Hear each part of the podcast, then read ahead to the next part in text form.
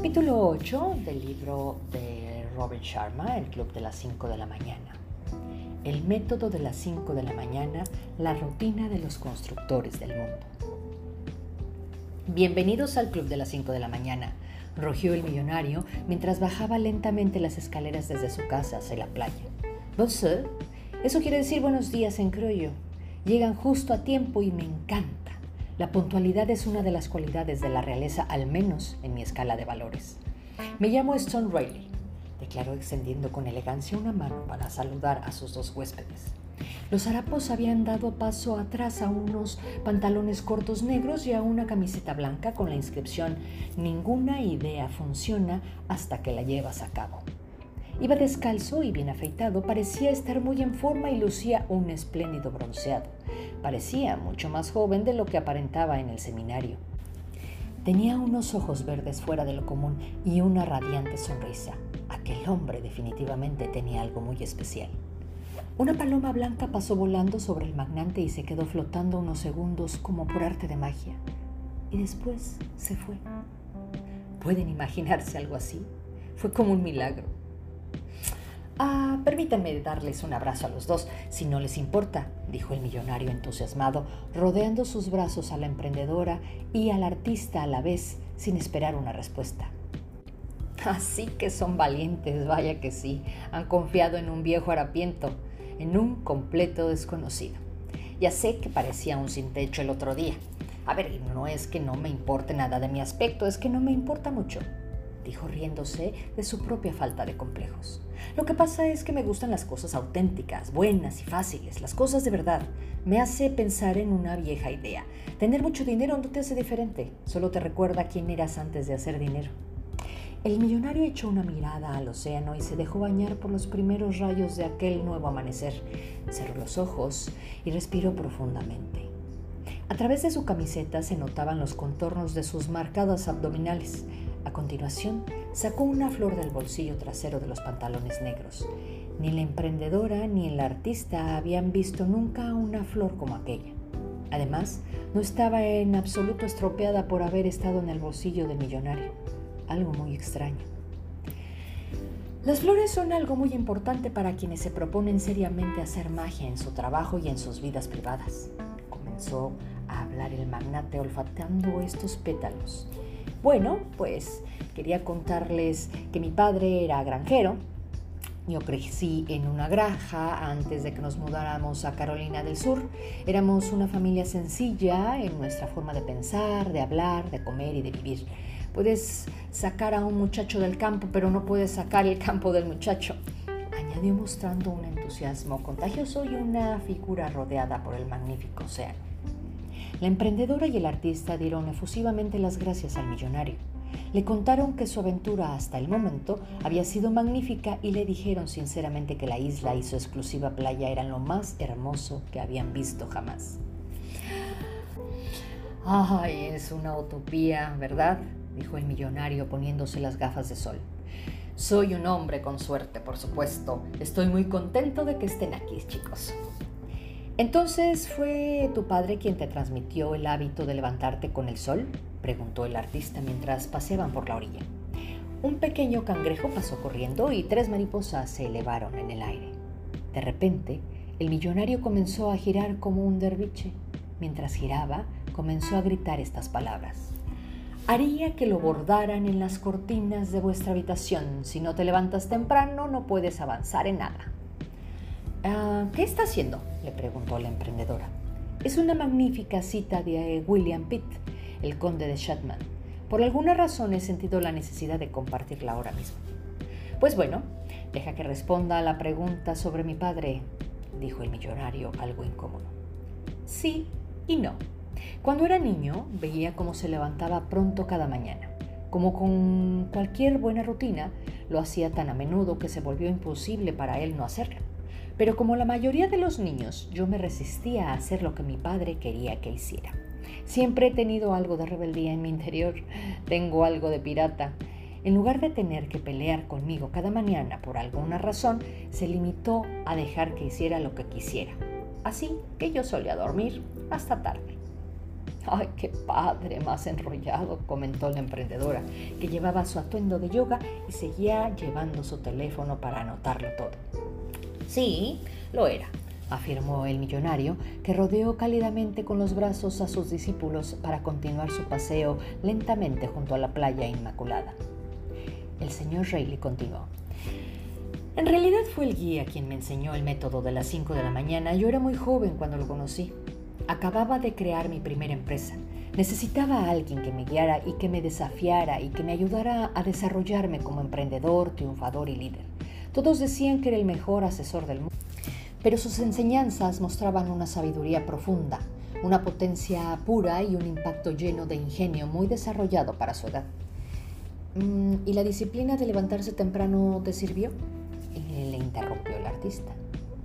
El millonario le sonrió y dejó de caminar. Aquella fue la única práctica que cambió y elevó cualquier otra práctica.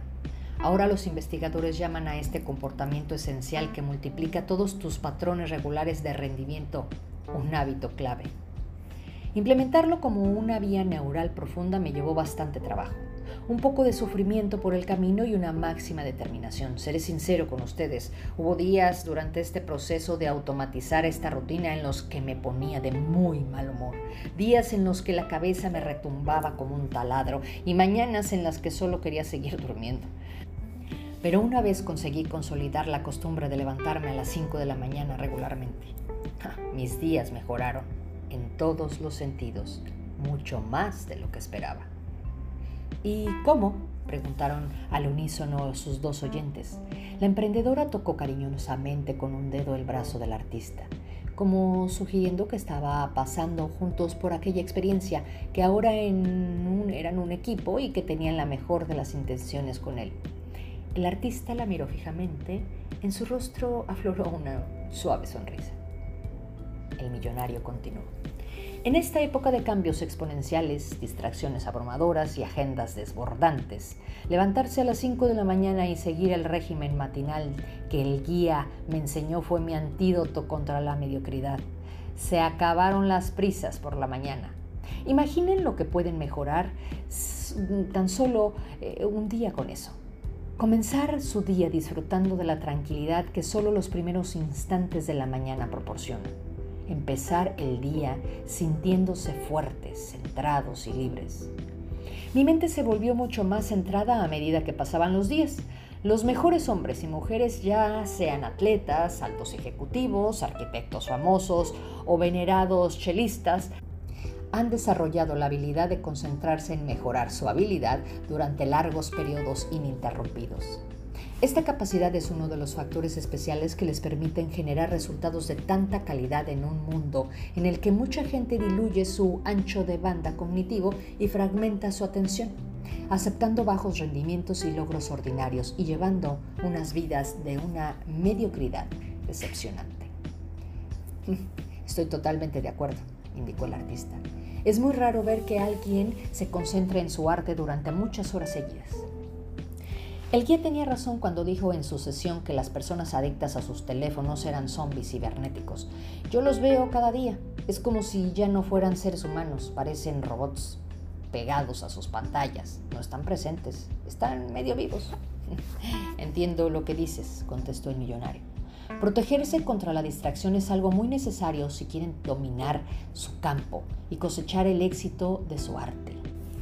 Los neurocientíficos llaman fluidez a la cumbre de este estado mental del que hablamos, en el que nuestra percepción se eleva y nuestra apertura a las ideas originales aumenta y accedemos a un nivel completamente nuevo de procesar la energía. Y levantarse a las 5 de la mañana impulsa este estado de fluidez.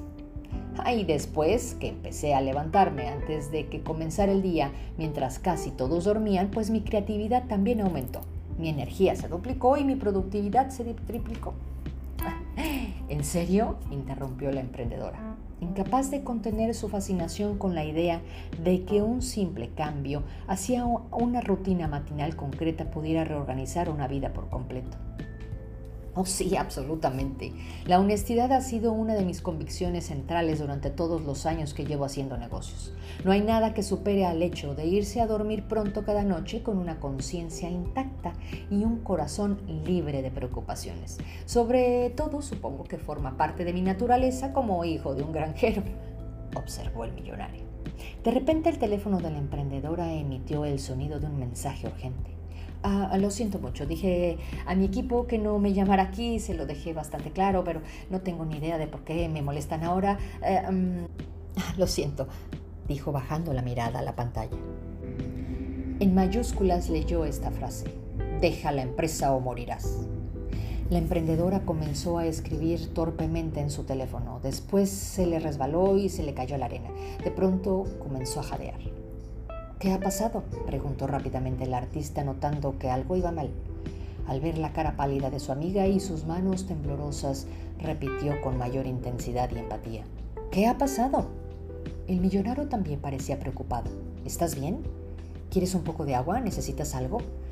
Ah, lo siento, es que acabo de recibir una amenaza de muerte de de mis inversores, quieren mi empresa, están intentando echarme porque piensan que tengo demasiada participación y me acaban de decir que si no me marcho, pues me matarán. Al instante el millonario se quitó las gafas de sol y las sostuvo en el aire haciendo un movimiento circular. Segundos después, dos hombres altos, con auriculares y rifles, salieron detrás de unas palmeras y llegaron corriendo a la playa, rápidos como gacelas. Jefe, ¿está bien? Preguntó firmemente el más alto de los dos. Sí, sí, respondió el magnate seguro y tranquilo a sus guardias de seguridad. Pero necesito que comprueben esto inmediatamente. Quiero hacer esto por ti. Dirigiéndose a la emprendedora. Puedo ayudarte a deshacerte de ellos. Después, el millonario murmuró algo para sí y unas palomas pasaron volando. Sí, claro, me vendría bien algo de ayuda, respondió la emprendedora con la voz un poco temblorosa y gotas de sudor en las arrugas de su frente. Déjanoslo a nosotros, declaró el millonario. Después habló con sus hombres de seguridad con amabilidad, pero con un aire innegable de autoridad. Parece que unos matones están acosando gravemente a mi invitada para hacerse con el control de su empresa. Por favor, averigüen qué es lo que traman exactamente y encuentren una solución y luego se dirigió a la emprendedora de nuevo. No te preocupes, mis chicos son los mejores. Esto no será un problema. El señor Rayleigh pronunció esta última frase enfatizando cada palabra para darle un efecto más potente. Muchas gracias, respondió la emprendedora con alivio. El artista sostenía su mano con delicadeza. Bueno, ¿puedo continuar? preguntó el millonario mientras el sol se elevaba en aquel glamoroso cielo tropical. Sus huéspedes asintieron. Un sirviente impecable vestido salió de una cabaña que había más arriba en la playa. Estaba pintada de verde con una franja blanca. Al momento el ayudante sirvió un poco de café, este café más delicioso que el artista y la emprendedora habían probado en su vida. Un fantástico potenciador cognitivo si se consume con moderación cada mañana, explicó el millonario dando un sorbo y está lleno de antioxidantes, así que el café también ralentiza el envejecimiento. Bueno chicos, ¿por dónde íbamos? Les estaba hablando de los grandes beneficios que obtuve cuando me uní al club de las 5 de la mañana e inicié la metodología matinal que me reveló el guía. Se llama la fórmula 20-20-20 y créanme, cuando aprendan este concepto y lo apliquen con persistencia, su productividad, su prosperidad, rendimiento e impacto aumentarán exponencialmente. No se me ocurre ningún otro ritual que haya contribuido a mi éxito, a mi bienestar, tanto como este. Soy demasiado modesto en cuanto a lo que he conseguido en mi carrera empresarial. Siempre he pensado que la fanfarronería es el mayor defecto de carácter. Cuanto más poderosa es una persona realmente, menos necesidad tiene de proclamarlo. Y cuanto más fuerte es un líder, menos necesidad tiene de pregonarlo. El guía nos habló un poco de sus logros, comentó la emprendedora, con aspecto mucho más relajado. Y el excéntrico modo de vestir que mostró en la conferencia lo confirma totalmente, exclamó el artista, exhibiendo una gran sonrisa que mostraba unos cuantos dientes rotos.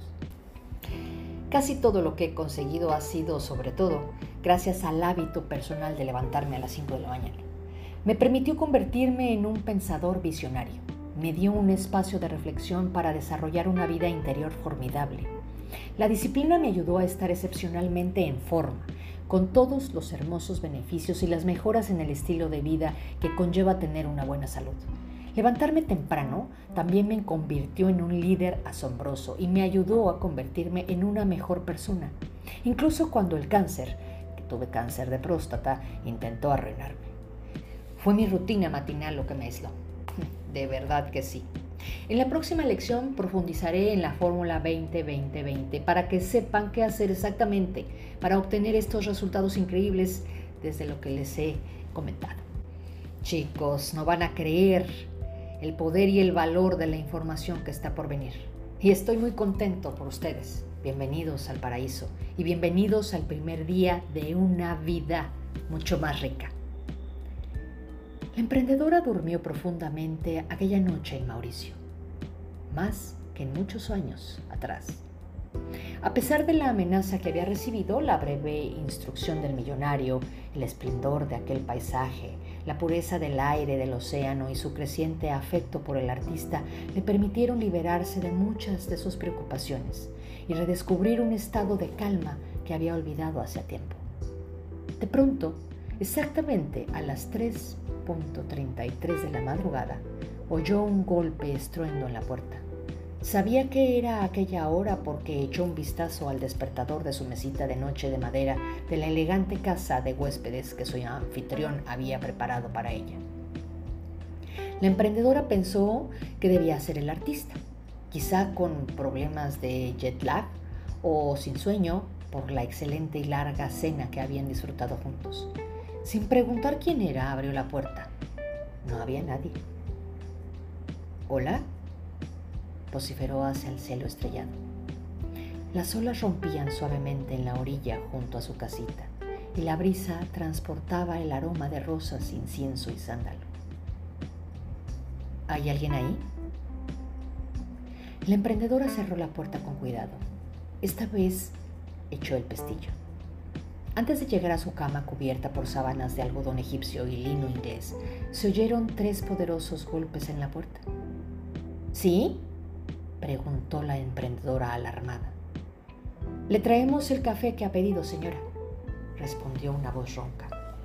La cara de la emprendedora volvía a estar llena de arrugas, su corazón empezó a latir con fuerza y empezó a sentirse angustiada y se le hizo un nudo en el estómago. ¿Me están trayendo café a estas horas de la mañana? Increíble. Volvió a la puerta de la casa de huéspedes Descorrió el pestillo y abrió la puerta vacilante. Un hombre robusto, con una calva desagradable y un ojo que parecía visco, se hallaba ante ella sonriente. Llevaba un cortavientos rojo y pantalones vaqueros que le llegaban por debajo de las rodillas. De un cordel azul que le rodeaba el cuello colgaba una foto plastificada de la cara de una persona. La emprendedora entrecerró los ojos para poder ver más claramente aquella cara en la oscuridad y cuando lo hizo vio el rostro de un hombre mayor, a quien conocía muy bien y a quien quería mucho, a quien echaba muchísimo de menos. La imagen plastificada que estaba examinando era la de su padre fallecido. ¿Quién es usted? ¿De dónde ha sacado esa foto? Me envían sus socios. Lo sabemos todo sobre usted. Todo Hemos recopilado todos sus datos personales, hemos pirateado todos sus archivos, hemos investigado toda su historia. El hombre calvo del cortavientos se llevó la mano al cinturón y sacó una navaja que llevó a unos milímetros del fino y particularmente venoso cuello de la emprendedora. No hay nadie que pueda protegerla ahora. Tenemos a todo un equipo dedicado a usted. No voy a hacerle daño todavía. Esta vez es solo una advertencia un mensaje en persona. Abandone su empresa, ceda su participación y diga adiós o le clavaré esta cuchilla en el cuello cuando menos se lo espere. Cuando crea que está salvo, quizá con ese pintor regordete amigo suyo. El hombre alejó la navaja y la enfundó en su cinturón. Buenas noches, señora. Ha sido un placer conocerla. Sé que nos volveremos a ver pronto. Continuación alargó la mano y dio un portazo. La emprendedora, muy agitada, cayó de rodillas. Dios mío, por favor, ayúdame, no puedo más, no quiero morir. Se oyeron tres golpes más en la puerta. Esta vez eran más suaves. ¡Hey! Soy yo, por favor, ábreme. La llamada a la puerta sobresaltó enormemente a la emprendedora y la despertó el golpeteo continuo. Abrió los ojos y examinó la habitación a oscuras y dio cuenta de que había tenido una pesadilla. La emprendedora se levantó de la cama y avanzó por un suelo de amplios tablones de madera de roble y abrió las puertas para reconocer la voz del artista. Ay, acabo de tener un sueño de locos, dijo la emprendedora. Un hombre horrible venía con un trozo de plástico colgando del cuello con la foto de mi padre y me amenazaba con apuñalarme si no entregaba mi empresa a los inversores. ¿Estás mejor? preguntó el artista con dulzura. Sí, estoy bien. Yo también he soñado algo extraño, comentó el artista. Y no he podido dormir de nuevo. Me he quedado pensando en muchas cosas en la calidad de mi arte, en la profundidad de mi sistema de creencias, en mis excusas descabelladas, mi actitud cínica, mi agresividad, mi autosabotaje, mi procrastinación sin límites. Estoy analizando mis rutinas diarias y el modo en que pasaré el resto de mi vida. Oye, ¿seguro que estás bien? Preguntó el artista dándose cuenta de que estaba hablando demasiado de sí mismo y no estaba empatizando con su alarmada compañera. Sí, estoy bien. Mejor ahora que estás aquí. ¿Seguro? Sí, sí, claro. Te echaba de menos. ¿Te importa si te cuento más sobre mi sueño? Claro, claro, adelante, le animó la emprendedora. Pues mira, era un niño pequeño, estaba en el colegio y cada día fingía ser dos cosas, un gigante y un pirata. Durante todo el día creía tener la fuerza de un gigante y la arrogancia contestataria de un pirata. Decía a mis profesores que era esos dos personajes y en casa a mis padres les decía lo mismo. Mis profesores se reían de mí y me ninguneaban, me decían que fuera más realista, que me comportara más como los otros niños y que dejara de soñar con cosas tan ridículas. ¿Y qué te decían tus padres? ¿Eran más amables? Preguntó la emprendedora sentada en el sofá con las piernas cruzadas en una postura de yoga. Lo mismo que mis profesores. Me decían que no era ningún gigante y mucho menos un pirata. Me recordaban que era un niño pequeño y me decían que si no limitaba mi imaginación, reprimía mi creatividad y ponía fin a mis fantasías, me castigarían. ¿Y qué pasaba? ¿Qué hacía lo que me decían? Cedía. Asimilaba las actitudes de los adultos. Me hacía más pequeño en lugar de más grande, para ser un buen chico. Sofocaba mis esperanzas, mis dones, mis poderes, esforzándome por conformarme como hace la mayoría de la gente cada día en sus vidas. Estoy empezando a darme cuenta ahora lo hipnotizados que estábamos, alejándonos de nuestro poder y de nuestro genio. Definitivamente creo que el guía y el millonario tienen razón. Ah, vamos, sigue contándome tu sueño, comentó la emprendedora. Empezaba a moldearme al sistema. Empezaba a convertirme en un seguidor. Ya no me creía tan poderoso como un gigante ni tan bravucón como un pirata. Me mantenía en el rebaño y me volvía como todos los demás. Al final me convertía en un hombre que gastaba el dinero que no tenía, comprando cosas que no necesitaba para impresionar a gente que no me gustaba. vaya más forma pobre de vivir. bueno, yo también suelo comportarme así, admitió la emprendedora. Estoy aprendiendo muchas cosas sobre mí misma gracias a este viaje tan raro y tremendamente útil. Estoy empezando a darme cuenta de lo superficial que he sido, de lo egoísta que soy y de la cantidad de cosas buenas que tengo en la vida. Hay mucha gente en el mundo que no podría ni imaginar tener todas las ventajas que yo tengo. Sí, te entiendo, dijo el artista. En mi sueño me convertía en contable. Me casaba y tenía una familia. Vivía en una zona residencial y tenía un buen coche. Tenía una vida bastante buena y unos cuantos amigos de verdad. Un trabajo que pagaba la hipoteca y un salario que pagaba las facturas. Pero cada día era igual que el anterior. Todo era gris, aburrido, en lugar de emocionante, cuando me hacía mayor, mis hijos se iban de casa a vivir sus vidas. Mi cuerpo envejecía e iba perdiendo la alegría y la energía. Además, en mi sueño mi mujer moría por desgracia. Mientras me hacía todavía más viejo, empezaba a perder la vista, mi oído me iba extinguiendo y mi memoria se volvía extremadamente débil. Todo esto me está haciendo sentir muy triste, reveló la emprendedora con voz vulnerable y cuando envejecía del todo me olvidaba de dónde vivía. No podía recordar mi nombre y perdía todo el conocimiento sobre quién era y cuál era mi lugar en la comunidad. Pero alucinando, empezaba a recordar quién era realmente de nuevo. Un gigante y un pirata. Exacto, respondió el artista. El sueño me ha hecho entender que no puedo posponer más el momento de llevar a cabo un trabajo increíble, que no puedo olvidarme de mejorar mi salud, mi felicidad, mi confianza y mi vida amorosa. ¿En serio? preguntó la emprendedora con un tono melancólico. Sí, sí, en serio, respondió el artista. Después alargó las manos y la besó en la frente.